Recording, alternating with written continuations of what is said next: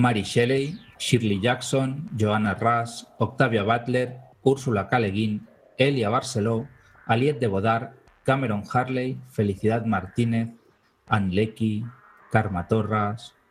Pero las mujeres no escriben ciencia ficción, claro, ni la leen. Supongo que está en su ADN. Y sin embargo, desde un punto de vista cuantitativo, comparados con los hombres, las mujeres casi no escriben ciencia ficción, y por eso hay que agradecer a proyectos como la serie de antologías alucinadas o el portal La nave invisible de reciente aparición, el esfuerzo que realizan para que nadie pueda poner como excusa un es que yo no sabía, es que en las librerías no las veo, es que son tan pocas que no las encuentro, o la iniciativa Almohadilla Leo Autoras Hopt, el hashtag en la que este episodio se enmarca para enfatizar, al menos durante este mes, la obra de las escritoras de género en los blogs y plataformas afines dedicadas a los géneros fantásticos. Cuando hay desigualdades de este tipo, y que en este caso existen, es una evidencia para la que abundan los datos empíricos, la discriminación positiva tiene su razón de ser. Las razones de esta desigualdad son complejas, obedecen a causas históricas, a inercias que tienen sus raíces en desigualdades de género que van mucho más allá de la literatura y abarcan prácticamente la totalidad de la experiencia humana. Está claro que la cuestión no se va a resolver con un hashtag lanzado desde un reducto friki o con un episodio de un podcast, aunque este podcast sea neonostromo. Como generadores de contenidos podemos hacer cosas, explícitas, como los ejemplos ya citados, o implícitas, como la voluntad de nuestro programa de incluir, en promedio, tantas autoras como autores sin necesidad de subrayarlo en cada ocasión. Como lectores podemos elegir, saber encontrar, interesarnos. Y las autoras, pues pueden escribir, pueden enviar editoriales, pueden no desanimarse e insistir ante los ocasionales rechazos editoriales. Porque fue una mujer quien inventó la ciencia ficción, y fueron mujeres quienes escribieron algunas de las mejores novelas de ciencia ficción jamás escritas. Y aquí está la ciencia ficción, esperando a que cada vez más mujeres expandan sus fronteras. ¿Dónde estáis todas? Somos los tripulantes de Neo Hemos tomado el control de vuestras conciencias. Durante los próximos 25 minutos, vuestra atención nos pertenece y vamos a instalar en vuestros cerebros noticias, reseñas y editoriales relacionados con la literatura fantástica. Somos Miquel Cudoño y Alexander Páez. Bienvenidos, a bordo, de, la Neo Bienvenidos a un nuevo episodio más de Neo Nostromo acabamos de escuchar a Miquel con una editorial que viene, a, viene al tema de lo que se está proponiendo este octubre, que más adelante, después de las reseñas, os ampliaremos un poco. Eh, el, editorial de Miquel ya veréis que viene un poquito al tema de, lo que se está haciendo este octubre, que bueno, básicamente es leer autoras. Y por ahí también van nuestras reseñas, como veréis y os daréis cuenta si sois un poco observadores. Las dos reseñas son de autoras, son, de, son libros escritos por, mujeres y en mi caso he escogido una bastante especial, creo que viene mucho al caso, que es Úrsula K. Y bueno, voy, voy a ello. Y en mi reseña no es otra que La mano izquierda de la oscuridad, de Úrsula K. una de mis novelas preferidas de la autora, una novela que he releído mucho, sobre todo en mi adolescencia releí bastante y que he decidido retomar cuando quería, bueno, no sabía bien bien qué obra escoger para este neonostromo dedicado a autoras y creo que es una de las obras más emblemáticas de la autora junto a Los Desposeídos y seguramente Terramar, aunque Terramar no la he leído, debo confesarlo. A la izquierda de la oscuridad se publicó, si no me equivoco, en 1969 y de hecho ganó un Nebula y un Hugo.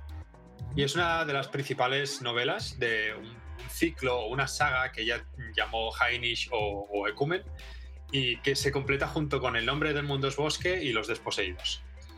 Además, eh, Minotauro publicó esta novela en 2008 y, si no me equivoco, tiene una reedición en un formato así como, como con tapadura y tal, que podéis encontrar bastante, con bastante facilidad. Y digo esto porque yo hace poco me estaba intentando buscar esta novela en segunda mano, de segunda mano en inglés y es bastante complicada de conseguir. Pero bueno, volvamos a la reseña.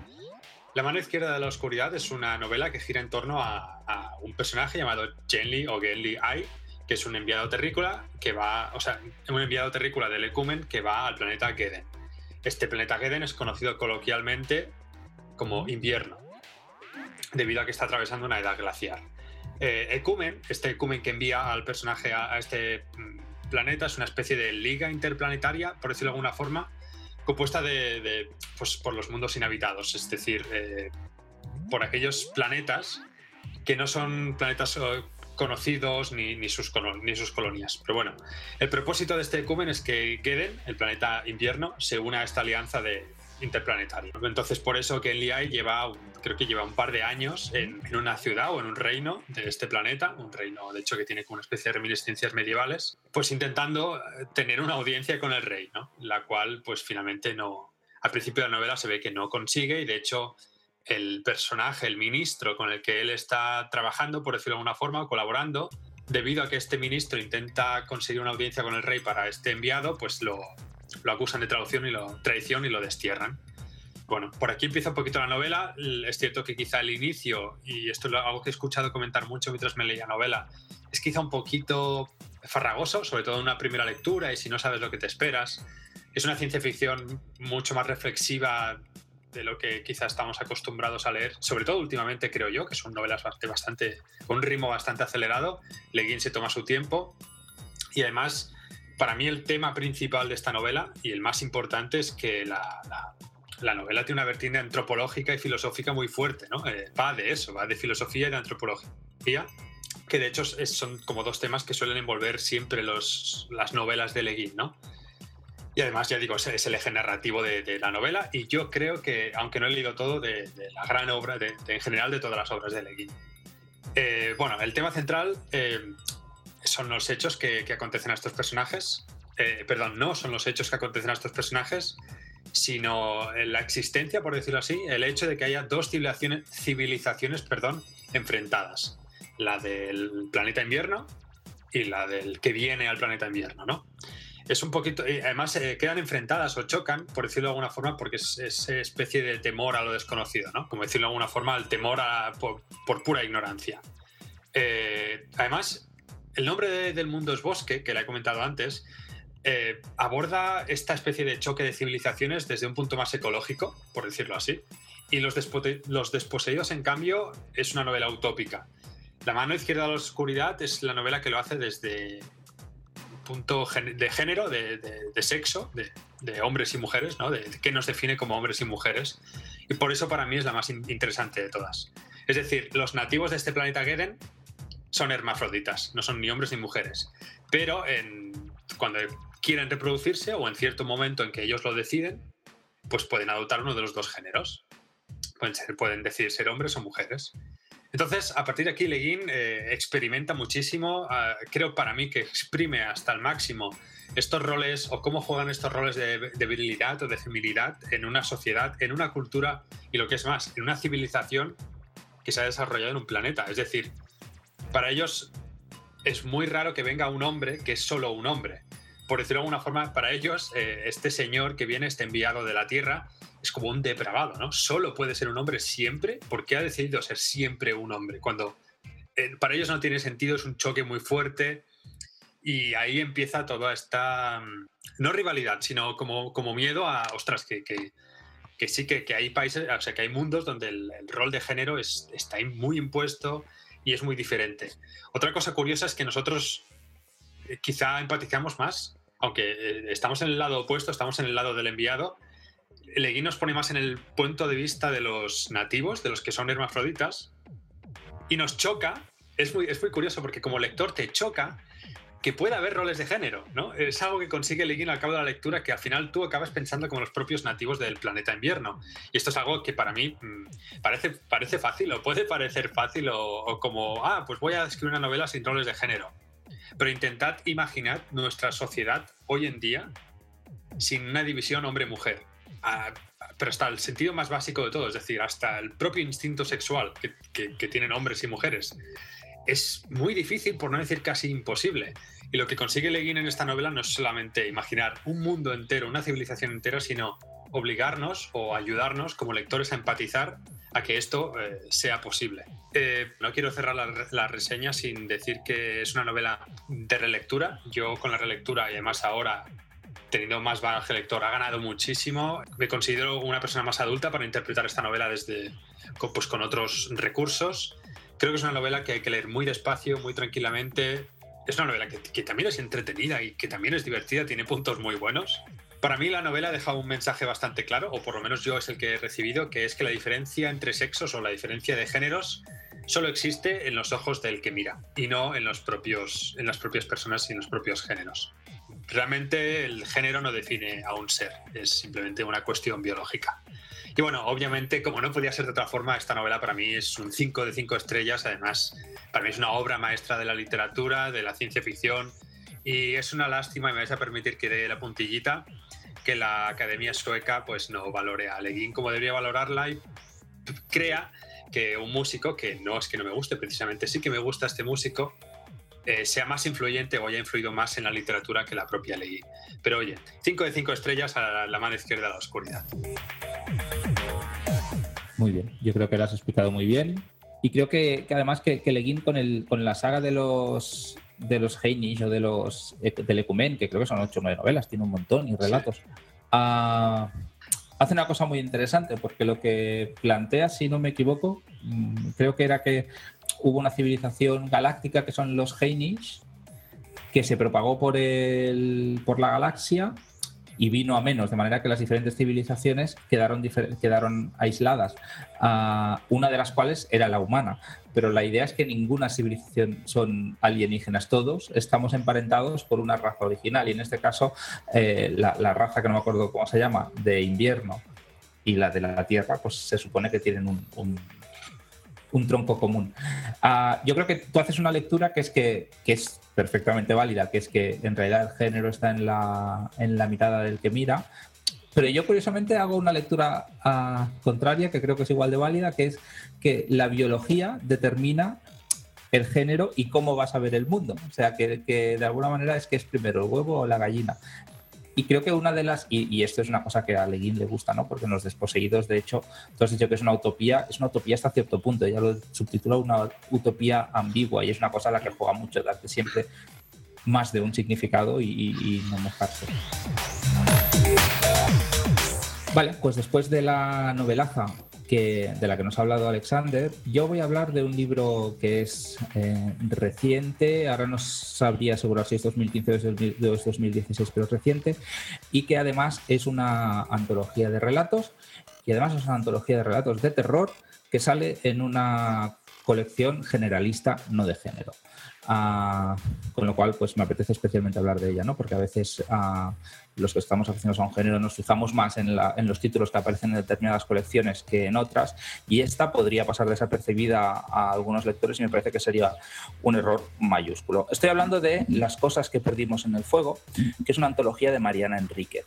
Mariana Enríquez es una escritora de Buenos Aires, ¿no? argentina, ah, nacida en 1973, que tiene, me parece, publicadas dos novelas y, dos ah, recopilaciones de relatos, como mínimo, y que en Argentina, pues, a lo largo de su trayectoria ha causado cierto impacto y de hecho pues es una de uno de los adalides de lo que se ha venido a llamar la nueva narrativa argentina.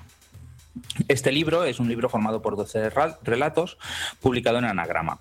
Anagrama no es, una, no es un sello, digamos, que se haga extraño especialmente al, género, aunque no es pues, su especialización, pero no es la primera vez que publica en sus páginas a pues libros que tienen un componente de género, claro, incluso bien de autores españoles eh, estaba el de José Antonio Moyano Manuel Moyano, no me acuerdo ahora, pero El Imperio de Yegorov, que también era eh, ciencia ficción antropológica ah, bastante recomendable. El caso que nos ocupara, Mariana Enríquez, con las cosas que perdimos en el fuego, como dice, son 12 relatos ah, que si os acordáis de, la, categorización que hacía Lola Robles el otro día en la entrevista que le hicimos en el episodio anterior, ah, pues ella mm, discriminaba, bueno, la teoría literaria, digamos, discrimina los géneros ah, no realistas en base a una serie de criterios, uno de los cuales es la reacción que provoca lo fantástico en el lector o en el personaje. En este sentido, los relatos de Mariana Enríquez son literatura fantástica en el sentido clásico. En el sentido clásico, en el sentido de que, es, nuestro mundo, todos los relatos están ambientados en Argentina, en el planeta Tierra y, un planeta Tierra pues, contemporáneo, ah, en el cual siempre sucede algo, que desafía lo que es pues la realidad tal como la conocemos, ¿no? Y eso se hace extraño tanto a nosotros, los lectores, como a los protagonistas. En este sentido, mm, los relatos mm, yo, los entronco mucho, me, recordaban mucho, tanto por la forma de estar escritos como por el tipo de imaginación que manejan, con los relatos de Cristina Fernández Cubas, más, más, más moderna, con un lenguaje más actualizado pero claramente relacionados para mí. Ah, como ya he dicho, son relatos de terror y que recorren una gama de, intensidad fantástica, pues que va de lo más o menos ambiguo hasta lo claramente sobrenatural. Ah, cada uno tendrá sus preferidos. Yo tengo dos, uno sobre una casa encantada y uno sobre, bueno, sobre otra niña, que, son mis favoritos. Pero yo creo que, que, más o menos cada uno va a tener sus favoritos, porque la verdad es que ah, es un volumen que es bastante homogéneo y que la calidad es ah, bastante alta en todos ellos. Ah, son relatos muy, muy depurados, ¿no? en el sentido de que están escritos con un estilo muy claro, pero a la vez es elegante y con una gran economía del lenguaje, ¿sabes? A veces se habla de que a este relato no le sobra ni una frase. Yo muchos de estos, ah, aunque obviamente sea, sea un poco una, una o sea, es difícil afirmar una cosa así mm, de forma muy categórica, pero es la sensación que te dan. O sea, que si quitaras cualquier frase estarías quitando algo que es importante, o bien para la construcción del personaje, o bien, o bien para la preparación del, desenlace. Todo, todo está aportando algo. Además hay un contraste que a mí me gusta mucho entre, digamos, lo que es la parte de prosa, ah, que aunque ya he dicho que es argentina, ah, es, un castellano en el cual los argentinismos los identifican, pero es muy, muy, muy estándar, digamos, desde el punto de vista ibérico, digamos, español de España. Ah, pero los diálogos, en cambio, sí que tienen mucho, son muy coloridos y, funciona muy bien ese contraste. Son relatos con una estructura ah, muy bien planificada, aunque es verdad que muchas veces ah, aplican un esquema, en todos ellos puedes detectar un esquema ah, más o menos más o menos repetido, que no quiero decir que la trama se parezca porque no es así, pero sí que eh, pues en todos hay un planteamiento inicial que juega un poco a despistarte y en algún momento hay una revelación que tiene que ver o, con la historia pasada del protagonista o con la historia pasada de otro personaje o con algún conflicto interno ah, que no es evidente y que de alguna manera cambia el significado de lo que estás leyendo de forma más o menos sutil. Y un tipo de conclusión que a mí me gusta mucho pero que en, Goodreads escribí que, que a lo mejor para algún lector puede resultar un poco frustrante pero para mí lo hace de maravilla que es que los relatos acaban de alguna manera cuando el terror hace su, hace su aparición. O sea, es toda una creación de suspense, creación de suspense, creación de suspense y pasa algo que otro escritor sería el momento en el que digamos, y ahora aquí me pongo a disfrutar y explico lo verdaderamente terrorífico. Pues ella te entra lo terrorífico y acaba el relato. A mí eso me encanta cómo lo hace y creo que le funciona muy, muy, muy bien. Hay una serie de temas o de motivos literarios que, se van ah, repitiendo o que va reciclando en diferentes a lo largo de los diferentes eh, relatos que para mí le dan mucha consistencia al volumen y que además de alguna manera ligan con el título de las cosas que perdimos en el fuego, que yo no sé qué es lo que tenía ya en la cabeza, obviamente, pero ah, a mí lo que me evoca es que tiene que ver con la infancia, porque en muchos relatos sale la infancia. A veces es porque son protagonizados por niños, a veces es porque explican cosas que tienen que ver con niños aunque las explique un adulto, o porque en la infancia les pasaron cosas. Y es una infancia muy poco idealizada, es una infancia que es ah, un, dominio de, algo terrorífico, que tiene contacto con algún tipo de terror, pero no como puede ser a veces en, en Elite de Stephen King o en Stranger uh, Things, serie que, han emitido este verano en Netflix en la que los niños de alguna manera sí que están más cercanos a diferentes experiencias terroríficas y eso les convierte más en víctimas o en héroes, sino aquí es que los niños mismos tienen un, componente ah, pues mm, tenebroso o, morboso uh, que, yo creo que a veces está así. O sea, cuando decimos los niños unos cabrones, pues un poco lo refleja muy bien, yo creo, a Mariana Enríquez aquí. Otros temas que, tienen importancia, pues es la relación entre padres e hijos, la relación entre hombres y mujeres. Hay un relato, por ejemplo, el que cierra, de hecho, que cierra el, volumen y el que da título al libro, que no desentonaría, a mí me parece, en el Mañana todavía, que editaron en Fantasy, porque tiene unos tintes uh, distópicos, un componente de distopina que digamos que no está mal, que no es, que no es pequeño. Uh, y todo ello, pues filtrado por un imaginario, por un, por un tipo de imaginación que bebe mucho del, del folclore pues del folclore argentino y, que, y que le da también una riqueza y una profundidad que, que yo creo que está es un libro al que yo le, no, le llego a dar las cinco estrellas, pero le doy cuatro estrellas y media. Me parece que es muy, muy, muy recomendable. No es un libro largo y, yo creo que mm, para los aficionados al terror es, imprescindible, pero para cualquier aficionado, no ya al género, sino a la, a la literatura en general, ah, es un libro a no dejar escapar, sin duda. Qué bien, la verdad es que le tengo unas ganas increíbles. Desde que tú y Jesús Cañadas comentasteis que este libro era bueno, bueno, tú te lo acabaste hace muy poquito, creo que ayer mismo te lo acabaste.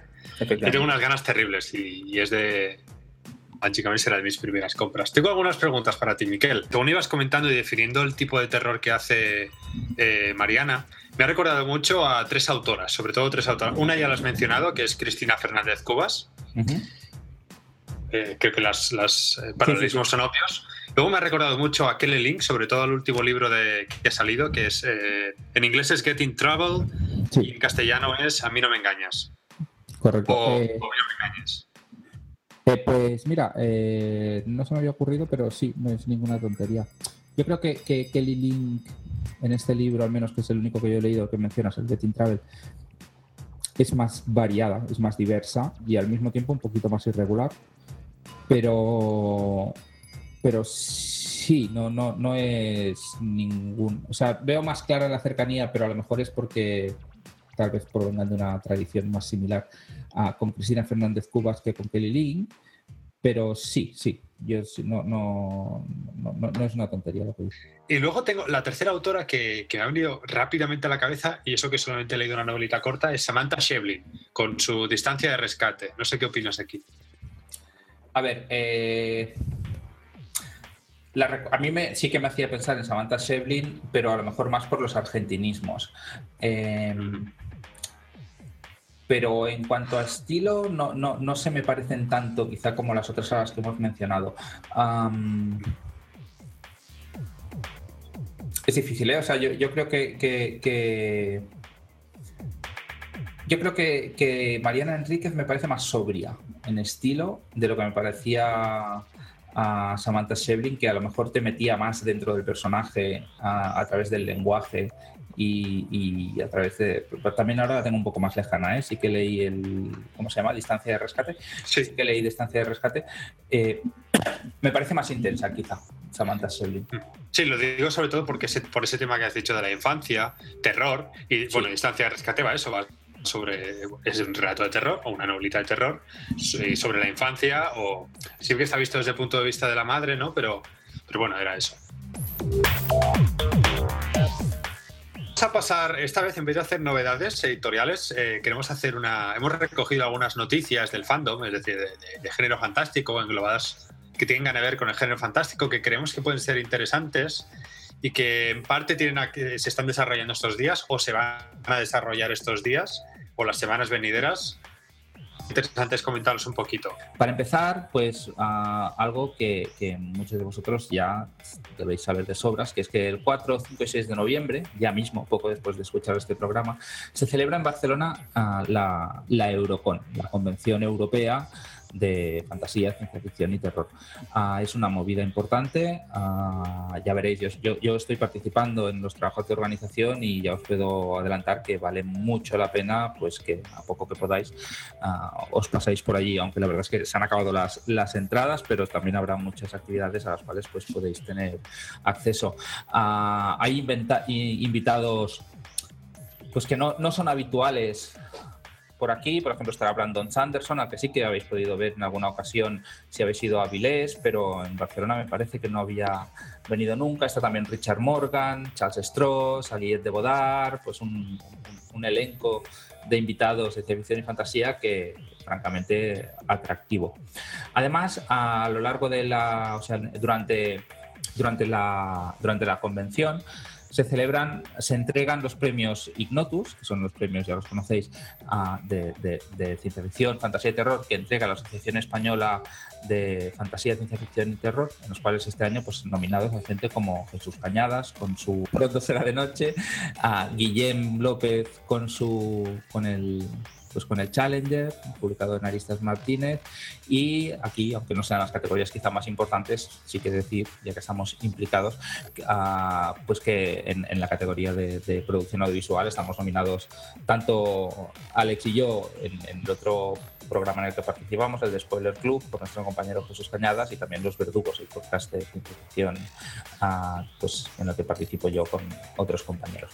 Y también se celebra, también se entregan los premios Ictineo. En los premios Ictineos, algunos de los nominados que hay, se, premian a novelas y relatos de género fantástico escritas en catalán o traducidas al catalán, y tenemos entre los nominados a gente como David Ruiz con el Crit de las Ultracosas, eh, Jaume Valor con la segunda entrega de la República Neumática, que en castellano no ha sido publicada, pero en catalán sí, o una pues, Micheliada, una obra de ciencia ficción de Antoni Munes Jordà. Estas ah, pues, a muchos de nosotros sonarán menos porque son escritas directamente en catalán, pero entre las traducidas pues, hay libros de, H.P. Lovecraft, a las dos primeras entregas de, la serie del Mar Quebrado de Joe Abercrombie, que también han salido en catalán o un clásico como el Nosaltres, Nosotros, de Yevgeny Zamiatin, publicado por Malas Herbas, una, una distopía clásica pues, que, que, en catalán no estaba, publicada, no estaba traducida y ha salido a lo largo de este año. Bueno, empezamos fuerte las noticias, ¿eh? Vaya tela, lo de la Eurocon tiene muy, muy buena pinta. Bueno, seguimos, seguimos con otra noticia, que es una iniciativa que os he, os he sugerido al principio del podcast, que es el leer autoras en octubre que se salió de hecho de, Twitter, de hecho un par de comentarios bastante inocentes, salió el ¿y por qué no leemos autoras en octubre? Y de ahí se creó el hashtag que es Leo Autoras Oct de octubre.